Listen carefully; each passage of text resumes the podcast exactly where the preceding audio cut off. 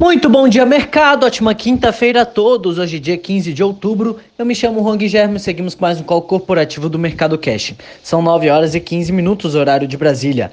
Índice S&P 500 Futuro indicando queda de 1,12% e o índice Bovespa Futuro indicando queda de 1,08%. O índice brasileiro encerrou o dia de ontem em alta de 0,84, cotado aos 99.334 pontos, na contramão das bolsas internacionais, que após passarem boa parte do pregão com ganhos, viraram para a queda com as declarações do secretário do Tesouro americano. Ele afirmou que dificilmente um acordo para pacote de estímulos contra o coronavírus sairá antes das eleições presidenciais de novembro.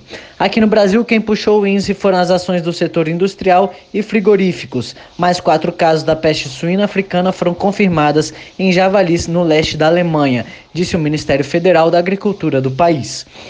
Hoje, os mercados mundiais indicam abertura de queda, simulando sinais de que o novo pacote de estímulos contra os efeitos da crise não deve sair tão cedo. De acordo com o jornal americano The Washington Post, o secretário americano do Tesouro e a presidente da Câmara concordam em alguns pontos, como a ideia de conceder auxílio de 1.200 dólares à população, mas discordam em temas como financiamento de auxílio em níveis estadual e local, seguro-desemprego e seguridade infantil.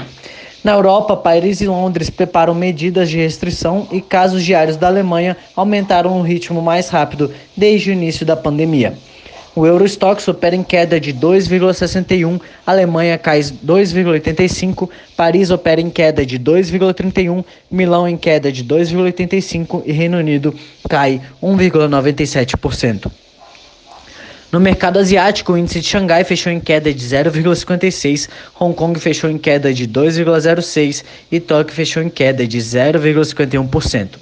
Aqui no Brasil, uma ação da Polícia Federal realizada em Boa Vista encontrou 100 mil reais na casa do vice-líder do governo do Senado.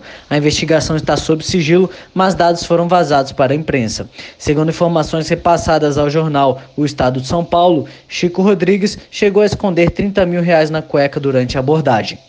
Entre as commodities, os contratos futuros do minério de ferro negociados na Bolsa de Dalian fecharam em queda de 2,17% a 116,93 dólares e o petróleo Brent opera em queda de 3,37% a 41,86 dólares.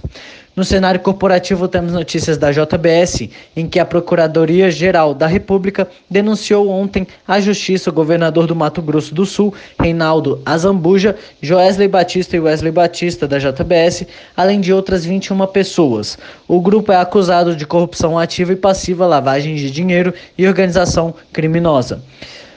Uh, a MPF afirma que o esquema teve início em 2003, mas foca a denúncia no período entre 2014 e 2017, quando o governador e outros denunciados teriam recebido 67 milhões em propina.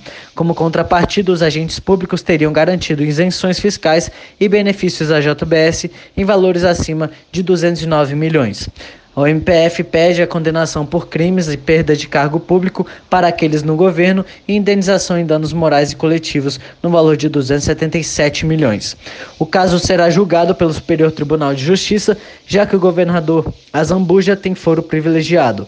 Em nota repercutida pelo portal G1, Azambuja afirmou que recebeu a denúncia com indignação e que aguarda a oportunidade de fazer valer direito à ampla defesa até este momento não concedido. De acordo com a Bloomberg, a JBS não quis comentar e disse que o assunto é de responsabilidade da JIF. A JIF não respondeu imediatamente ao pedido de comentário feito pela Bloomberg. Vale destacar que na véspera, a JIF Holding, que controla a JBS, anunciou na quarta-feira que fechou um acordo com o Departamento de Justiça americano para pagar 128 milhões de dólares de multa em caso derivado da Lava Jato. A empresa se declarou culpada de violar a legislação norte-americana contra a corrupção. Com isso, a ação subiu mais de 9% na véspera. Natura. A Natura teve seu rating elevado pela S&P de BB- para BB. A agência cita o fato de que a Natura Holding levantou cerca de 5,6 bilhões de dólares em sua oferta pública para distribuição primária e a maioria do qual será usado para reduzir a dívida da Avon. A agência diz que há riscos como a reformulação operacional da Avon e uma potencial segunda onda de Covid, mas comenta que a demanda geral no mercado de cosméticos tem se recuperado mais rápido do que as expectativas. Para a S&P, o grupo tem registrado resultados sólidos nos últimos meses graças às vendas digitais. Anima. A Anima Educação informou que até o presente momento não foi notificada pela laureate a respeito de qual das propostas formuladas pelos competidores teria sido a escolhida como a mais vantajosa. O esclarecimento tem em vista as notícias veiculadas na imprensa, no sentido de que a laureate teria escolhido a proposta da companhia de educação para disputar com outra instituição nos ativos do grupo no Brasil no âmbito do processo estruturado de venda dos referidos ativos. A companhia informou que manterá o mercado informado acerca da evolução do processo estruturado, tratado no presente fato relevante e permanece à disposição para eventuais esclarecimentos ou sugestões através do RI. Por hora, estas são as principais notícias. Desejo a todos um excelente dia e ótimos negócios. Um forte abraço.